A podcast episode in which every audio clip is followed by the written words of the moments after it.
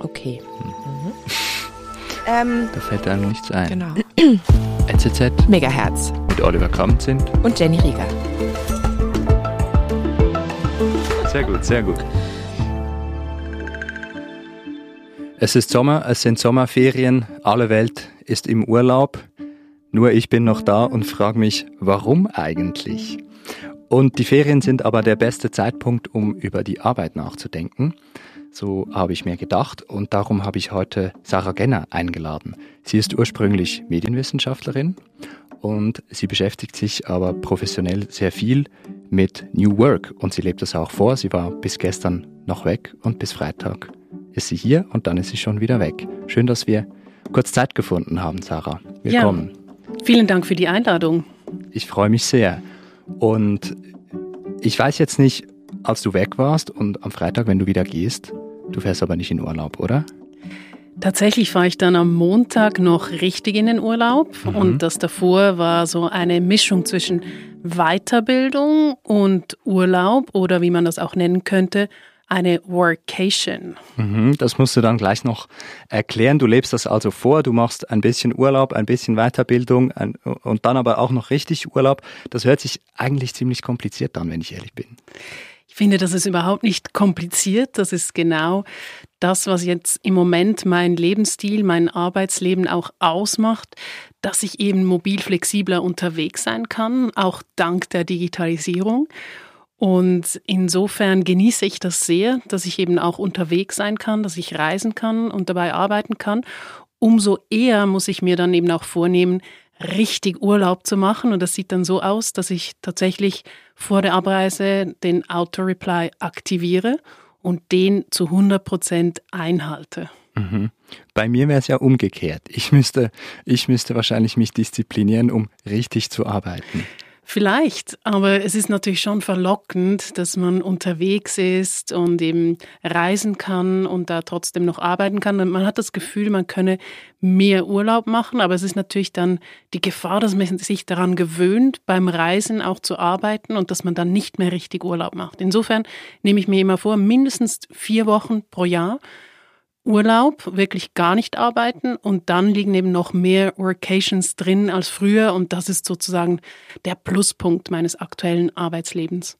Und wenn du dann sagst, okay, morgen ist jetzt Arbeitstag, wie sieht das aus, wenn, also im Idealfall, wenn du wählen kannst, okay, du hast irgendwie, du hast was zu tun, du hast eine Schreibarbeit oder so, die du, die du machen musst, wie gehst du da vor? Dann fährst du erstmal irgendwo hin oder bleibst du zu Hause oder wie geht das?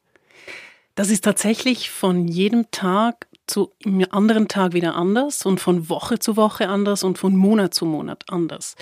Ich mache ja ziemlich viele Sachen. Das Einzige, was sich durchzieht... Genau, erklär mal, was du alles machst.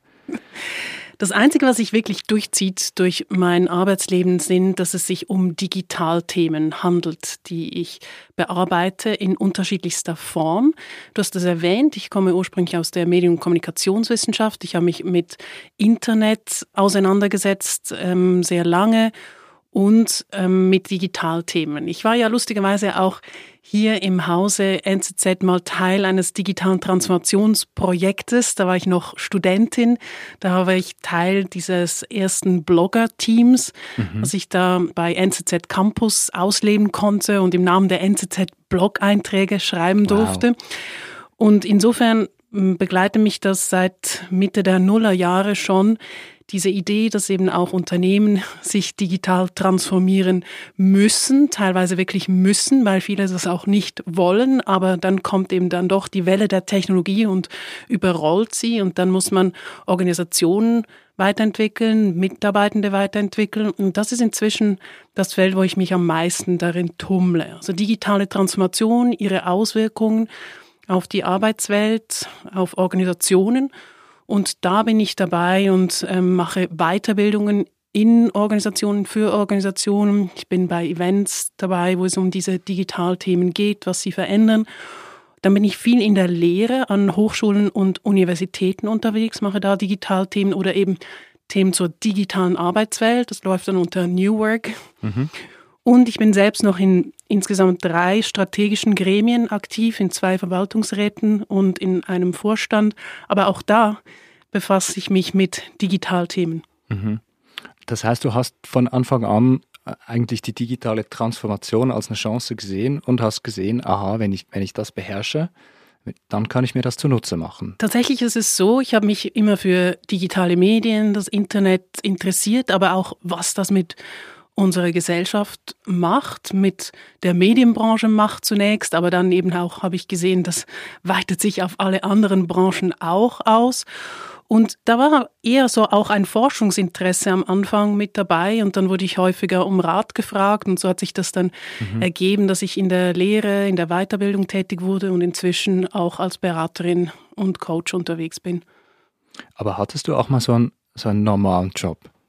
So wie ich, der so um halb neun losgeht und bis sechs, halb sieben abends geht. Kennst du das überhaupt? Ja, das kenne ich absolut. Also ich habe eben wie gesagt, während des Studiums gearbeitet. Einerseits eben habe ich damals als freie Journalistin Aufgaben gemacht. Ich hatte verschiedene Nebenjobs, wo ich auch in verschiedene Branchen reingesehen habe.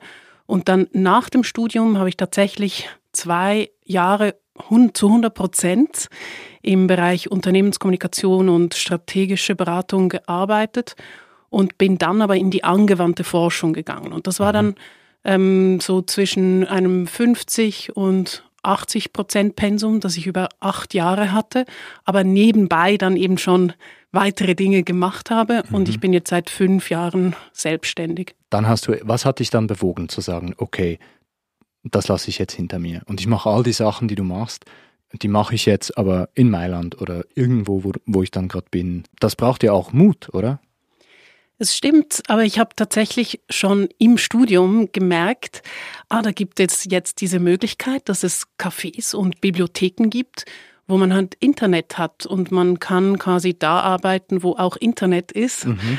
Und das habe ich damals gemerkt und ähm, gemerkt gesehen, das ist auch eine große Chance eben für Menschen, die gerne mobil flexibel arbeiten, die gerne unterwegs sind, die gerne was entdecken mhm. und gleichzeitig auch viel Denkarbeit machen.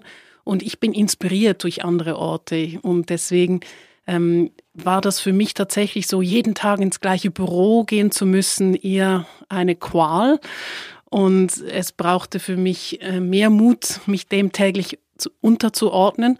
Und insofern bin ich mehr in meiner Komfortzone, wenn ich mhm. eben da arbeiten kann, wo es für mich stimmt. Dass man nicht an einem festen Ort ist, dass man nicht in einer festen Umgebung ist, ähm, dass man vielleicht sogar wie du selbstständig ist. Ist das der Preis für, für solche flexiblen Arbeitsmodelle?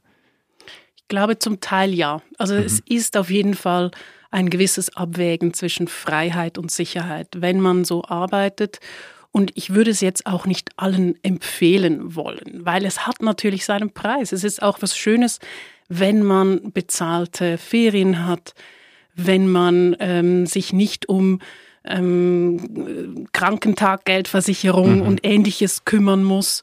Das ist natürlich auch ein Luxus und, und die ganze Altersvorsorge gehört natürlich auch noch dazu. Also das ist schon etwas, was man auf sich nehmen muss oder auf sich nehmen möchte weil eben die Freiheit äh, ruft und weil man vielleicht auch jemand ist, und zu denen gehöre ich ganz bestimmt, die in Organisationen sich auch teilweise eingeengt fühlen oder weil ich eben gerade mit diesem Digitalthema ähm, so Querschnittsthemen angeschnitten habe oder auch von so vielen Seiten zu unterschiedlichen Themen angefragt wurde, dass es komplizierter wurde, das innerhalb einer Organisation zu machen, als eigentlich, eigentlich von mir aus.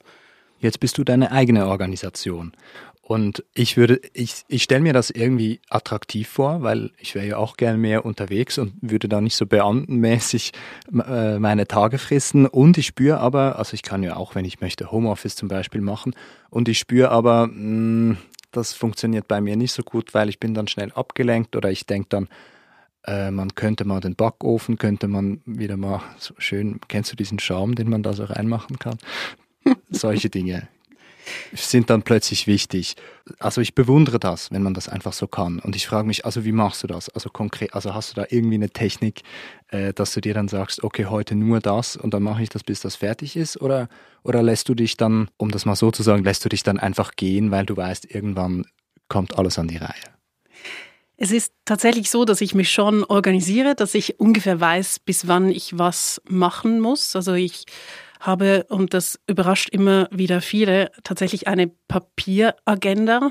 wo jede Woche auf der einen Seite die Tage drauf sind. Da schreibe ich mir ein, was pro Tag los ist an Terminen und auf der rechten Seite ist eine leere Seite, das ist eigentlich meine To-Do-List für die Woche. Und was nicht gemacht wurde, muss dann auf die nächste Seite. Also das heißt, ich gucke jeden Tag in diesen Kalender rein und überlege, was ist jetzt wirklich dringend. Einige Dinge trage ich mir dann ein, die ich an diesem Tag zu erledigen habe, mhm. aber nicht unbedingt wann. Ich weiß dann einfach, das muss bis heute ganz sicher gemacht sein. Und ich weiß dann aber auch, was sich noch verschieben lässt. Ich habe aber zusätzlich auch so ein Kanban-Board, wo ich dann auch überraschend physisch mit Post-its diese Aufgaben notiere und dann prozessiere gemäß mhm. Kanban mhm. oder so Optionen, einem Doing, was ich gerade am Machen bin und dann ganz auf der rechten Seite die schönste Spalte dann erledigt. Und dann kann man diese Post-its da so von links nach rechts rüberschieben. Und das ist auch was, wenn ich manchmal so viele offene Aufgaben habe und das irgendwie organisieren muss, damit ich im Flow bleibe, dann nutze ich diese Technik um dann eben auch alles erledigt zu haben. Ich habe auch so einen Papierkalender und ich schreibe da auch immer auf der rechten Seite, schreibe ich da so allerlei Zeugs auf. Und dann passiert es aber manchmal, dass ich den nicht dabei habe. Und dann bin ich richtig aufgeschmissen. Und dann schreibe ich mir, weil ich denke, ich muss mir das ja notieren, schreibe ich mir Dinge im iPhone ein. Und das, äh, ja, kommt sich dann irgendwie in die Quere. Es ist so, das ist einfacher, wenn man das an einem Ort hat. Ähm, wie gesagt, ich werde häufig ausgelacht dafür, so haha, Digitalthemen und mhm. so weiter und dann eine Papieragenda, ein Papierkalender. Aber es ist so, dass ich natürlich mit diesen ähm, Gremien, mit diesen Verwaltungsräten, wo ich aktiv bin, mit meinen Kunden, mit den Universitäten und Hochschulen, für die ich auch regelmäßig Lehraufträge habe, bin ich in so vielen verschiedenen ähm, digitalen Systemen drin, die teilweise auf Google ähm, laufen, Google Workspace, andere laufen auf Microsoft. Die reden teilweise nicht untereinander und besonders nicht auf meinen Apple-Geräten. Mhm. Und ich kann diese Kalender nicht sinnvoll synchronisieren. Und ich brauche es auch nicht, dass mir jemand Termine in einen Kalender reinschreibt. Das ist natürlich auch ein Grund, warum ich es mir noch leisten kann, auf Papier meine Termine zu mhm. koordinieren. Wenn ich jetzt ein Sekretariat hätte, was mir eben meine Termine einträgt, dann wäre es auch was anderes. Aber so ist es auch die kompatibelste mhm. Form, meine Termine im Überblick zu haben. Und ich kann eben die To-Dos auch sehr gut damit organisieren. Jetzt ist es aber so, viele oder man könnte vielleicht sogar verallgemeinern sagen, ja, alle wollen New Work, wie man dann sagt, weil das ist ja nett und man kann dann mal, man kann sich das ja auch zunutze machen, dann mal von zu Hause aus, sage ich jetzt in Anführungszeichen, zu arbeiten, aber nicht alle können. Jetzt ist die Frage, also was bedeutet das für, für die Leute, die da unten an der Straße in der Bäckerei angestellt sind? Oder ist es nur ein Elitenthema ohnehin? Ich finde das eine sehr, sehr wichtige Frage. Ich sage zu diesem Thema New Work immer, dass es eigentlich schon ein Privileg ist, an sich sich diese Frage überhaupt stellen zu dürfen und zu können. Wie möchte ich arbeiten und wie könnte ich das noch optimieren und wie könnte ich noch sinnhafter arbeiten oder mobil flexibler arbeiten? Für ganz viele Menschen ist es eine Realität, dass sie sich nichts aussuchen können, dass sie angestellt sind und dass sie vielleicht in der Produktion oder in einer Bäckerei arbeiten, wo sie vor Ort sein müssen und keine Wahlmöglichkeiten haben oder auch finanziell so eingebunden sind, dass sie keine äh, Möglichkeiten haben, sich diese Sinnfrage überhaupt zu stellen. Insofern ist es schon ein Privileg. Aber für mich bedeutet New Work in erster Linie, dass man möglichst gute Arbeitsbedingungen für möglichst viele mitten im digitalen Wandel schafft.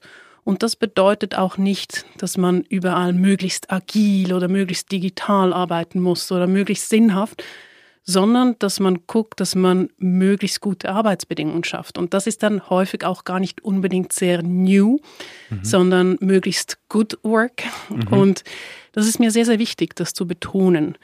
Und es muss auch passen auf die Organisation, wie die dann arbeiten. Und viele denken, ja, wenn sie jetzt da diesen Digital Workplace eingerichtet haben oder möglichst viel Homeoffice ähm, erlauben, dann ist das schon New Work.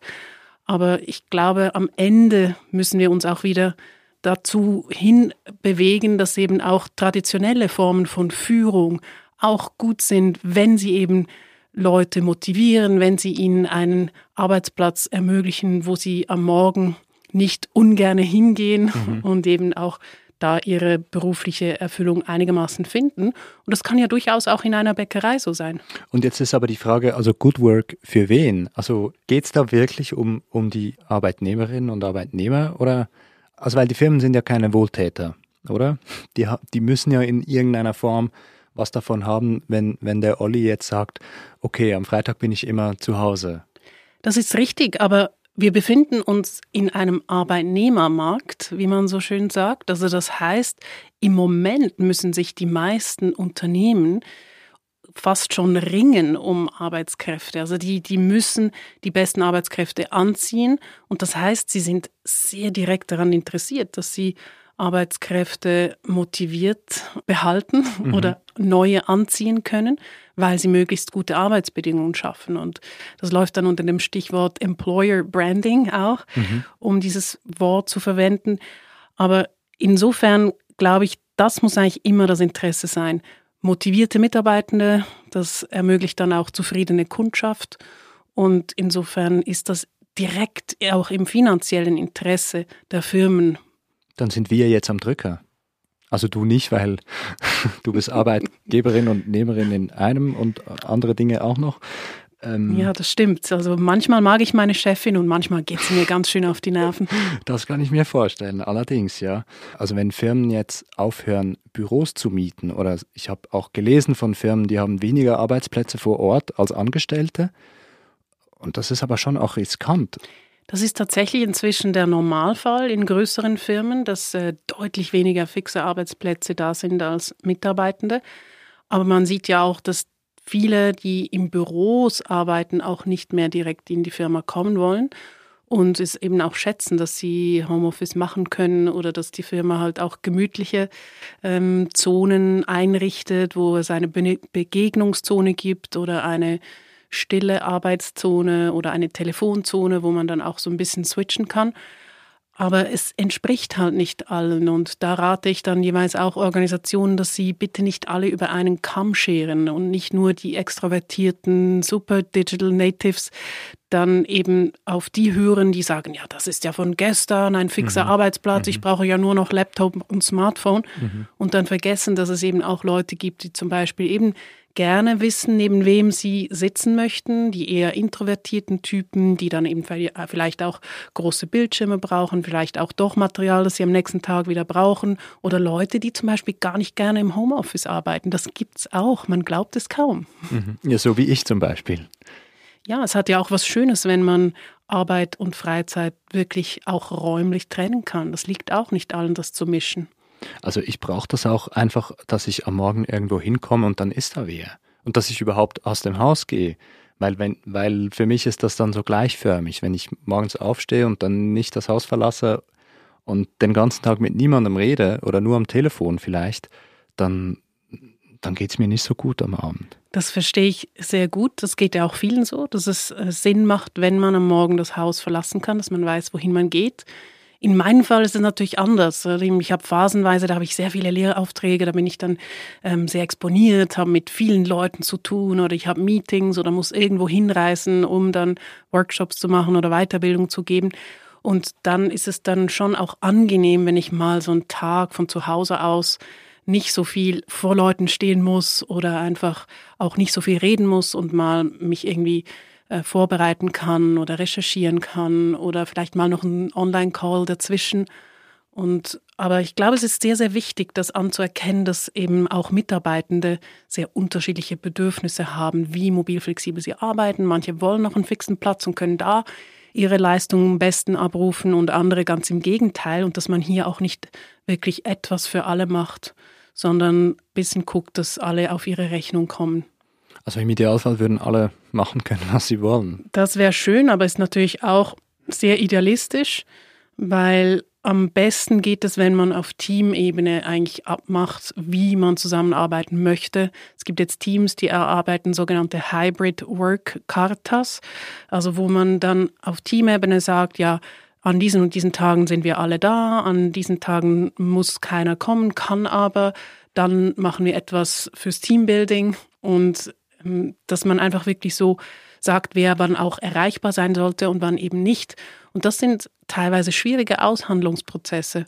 Apropos Lehrveranstaltungen, ich habe ja während des ersten Lockdowns noch studiert und da ist mir ein, ein finsterer Gedanke gekommen, nämlich wenn das jetzt alles digital stattfindet, dann muss ja meine Professorin diese Vorlesung nur noch ein einziges Mal halten. Da wird man ja auch ersetzbar. Also wenn alle Arbeit von überall her gemacht werden kann, dann muss ich ja plötzlich auch konkurrieren mit Leuten, die ganz woanders sind, die vielleicht viel bessere Voraussetzungen haben, meine Arbeit zu machen, aber nicht, also dann habe ich plötzlich auch nicht mehr so viele Vorteile. Das ist möglich, dass das in gewissen Bereichen geschieht. Man sieht aber auch, dass das früher schon der Fall war. Ich denke da zum Beispiel an Orchester, wo durch die Mobilität, also nicht durch technologischen Wandel, es eigentlich so passiert ist, dass die ja hinter dem Vorhang ein Casting machen oder für eine neue Orchesterstelle. Und das kann dann halt irgendwer sein aus irgendeinem Land.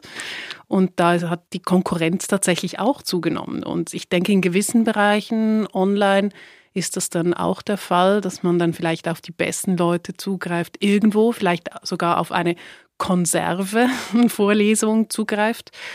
Aber wir sehen ja, dass Lernen nach wie vor auch in sozialen Settings sehr wichtig ist und dass auch viele Studierende gelitten haben, weil sie nicht an die Uni kommen konnten und gemeinsam lernen konnten. In den Kaffeepausen wird ja auch sehr viel gelernt und verarbeitet. Und insofern, glaube ich, wird es auch das Personal noch brauchen der Uni. Und natürlich auch, um die Fragen zu beantworten. Es ist ja nicht alles nur Input. Also es scheint dir keine Angst zu machen. Mir persönlich nicht. Ich finde es gut, wenn möglichst gute Inhalte da präsentiert werden. Ich sehe auch, dass zum Beispiel ein Mathematiklehrer auf YouTube, glaube ich, sehr viele MathematiklehrerInnen konkurrenziert, auch in der Schweiz. Aber das ist ja trotzdem was anderes, wenn man sich dann nochmal auf YouTube vielleicht anders erklären lässt. Und dann hat man halt trotzdem noch Mathematikstunde. Ich glaube nicht, dass die demnächst abgeschafft werden, nur weil auf YouTube es jemand besser erklären kann. Wir hoffen es nicht. Guter Inhalt, gutes Stichwort. Wir machen immer ein kleines Spiel. Und das geht so, ich habe hier diese Kärtchen und ich werde die mischen, bis du Stopp sagst. Und dann steht auf diesem Kärtchen eine Frage und die musst du beantworten. Ich bin sehr gespannt. Ich auch. Stopp. Schöne Aufgabe. Beschreibe dich selbst mit einem Werbeslogan. Sie lernt gerne und sie gibt ihr Wissen gerne weiter. Ja, für eine Hochschuldozentin würde ich sagen, der würde ich vertrauen. da bin ich froh. Wenn du einen Tag in eine andere Zeit reisen könntest, welche würdest du wählen? Also nur ein Tag ist natürlich extrem wenig und nur eine Zeit, aber vielleicht so 1969 oder so. Und dann würde ich vielleicht versuchen, die Rolling Stones live zu sehen und versuchen, mir so einen englischen feinen Anzug anzuschaffen. Ja, ich habe gerade in mir debattiert, würde ich eher in die Zukunft oder in die Vergangenheit reisen Stimmt, wollen. Stimmt, die Zukunft. Ja, das fällt mir wieder gar nicht ein, dass man auch in die Zukunft könnte. Irgendwie würde mich natürlich die Zukunft schon auch reizen, aber ich weiß nicht, ob ich diesen Spoiler haben wollen würde, dass ich dann wüsste, wie es ist. Ähm, und dann wieder zurück. Ja, und dann wieder zurück. Ja, dann muss ich zurück und weiß dann, dass es so schlimm wird oder so schön wird, aber ich werde es dann nicht mehr erleben. Und ich habe gerade gedacht, ich war in, in einer Weiterbildung in der Nähe von Venedig und war zwei Tage da vor kurzem. Und da hätte es mich schon auch gereizt, in diese äh, in diese Hochblütenzeit der Venezianischen Republik da mal einzutauchen. Wie hat die Stadt damals gewirkt, als sie noch nicht von Touristen überfüllt mhm. war, sondern so diese ähm, Welthandelsmacht mit diesen großen Schiffen. Und ja, ich muss einfach sagen, hoffentlich war es dann nicht die Zeit der Pest. Da bin ich schon auch froh, dass das nicht mehr der Fall ist. Ja, einen Tag würdest du wahrscheinlich überleben. Vielleicht. Hoffentlich, sagen wir so, ja.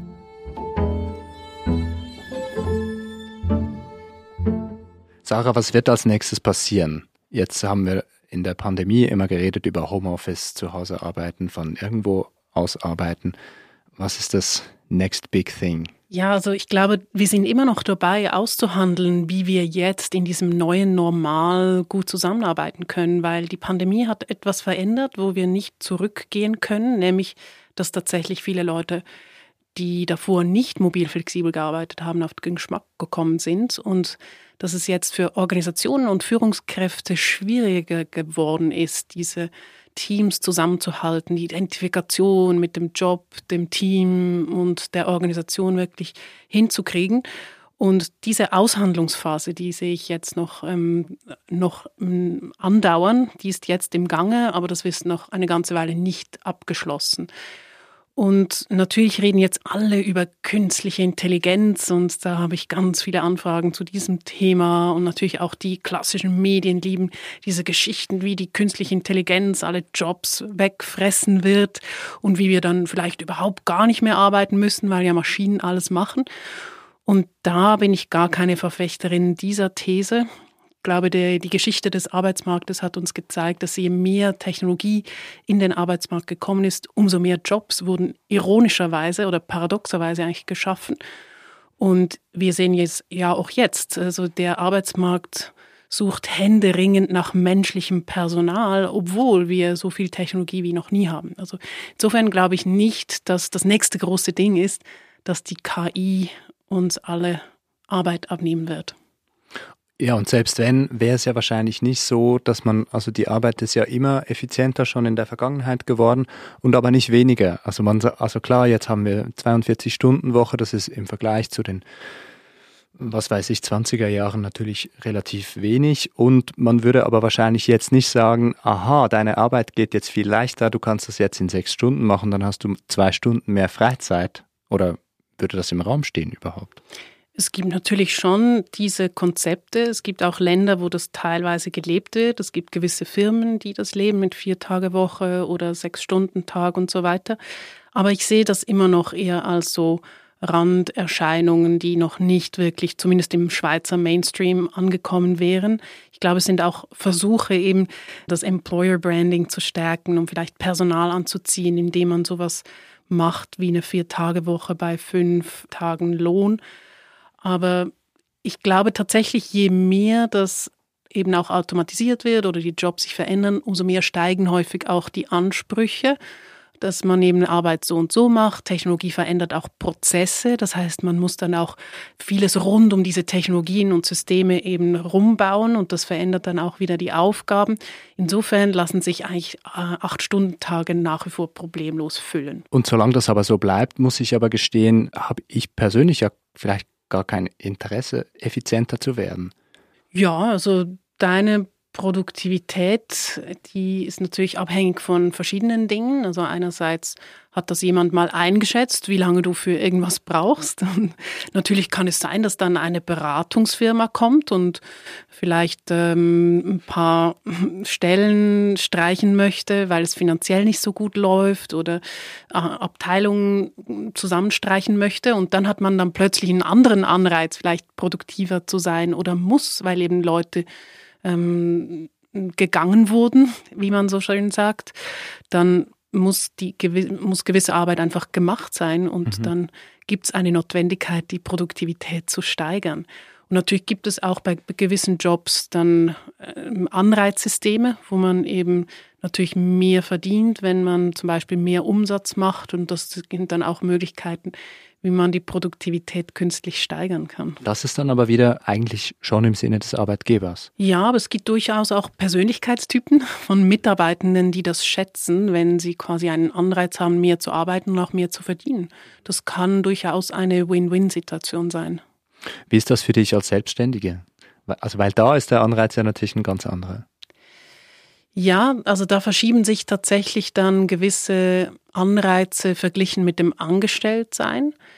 Und man muss da auch aufpassen, dass ich bei vielen Kolleginnen und Kollegen in der Selbstständigkeit, dass man nicht zu viel macht, dass man sich eben die Ferien wirklich gönnt, auch wenn da nichts reinkommt, also keine bezahlte Ferien, die Miete und die Lebenshaltungskosten, die laufen aber weiter.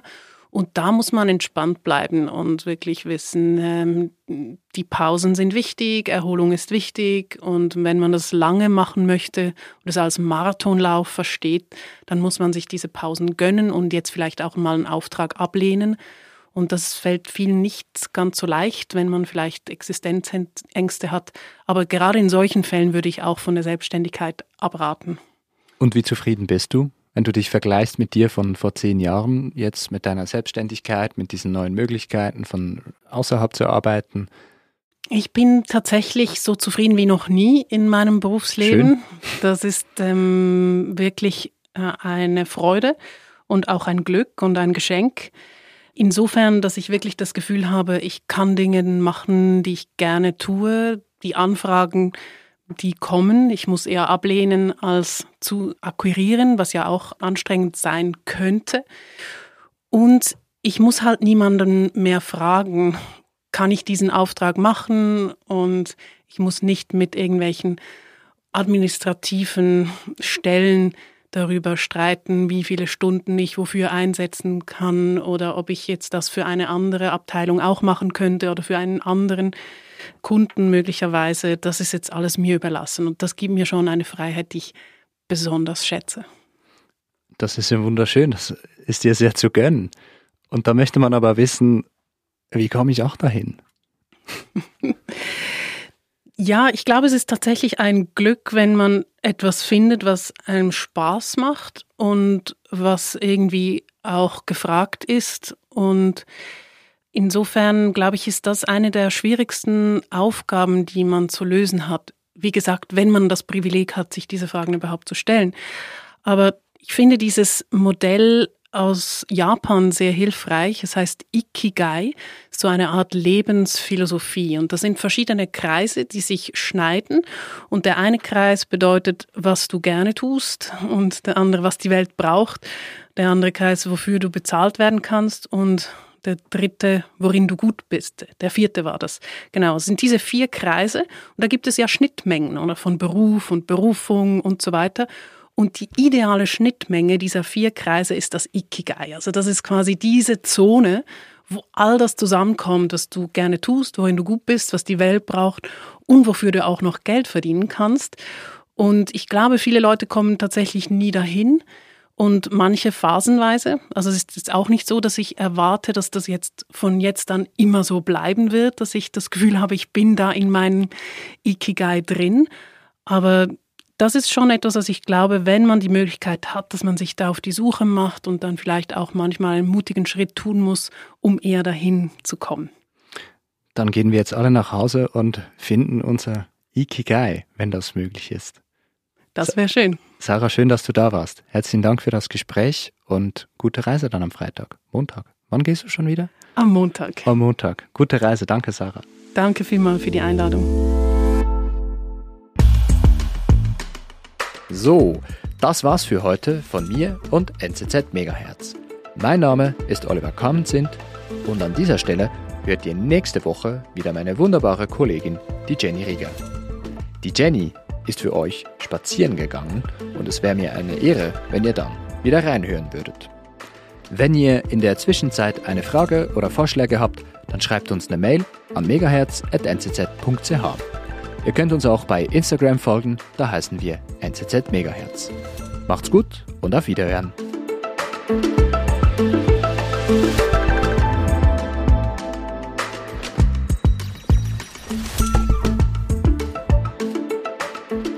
Okay. Sollen wir mal eine so relativ straighte Version machen, wo wir irgendwie einfach sagen, das ist NZZ Megahertz mit DJ Mega straightforward. Corrupt Ice Cream Man. Und Jenny Rieger. Aha, genau.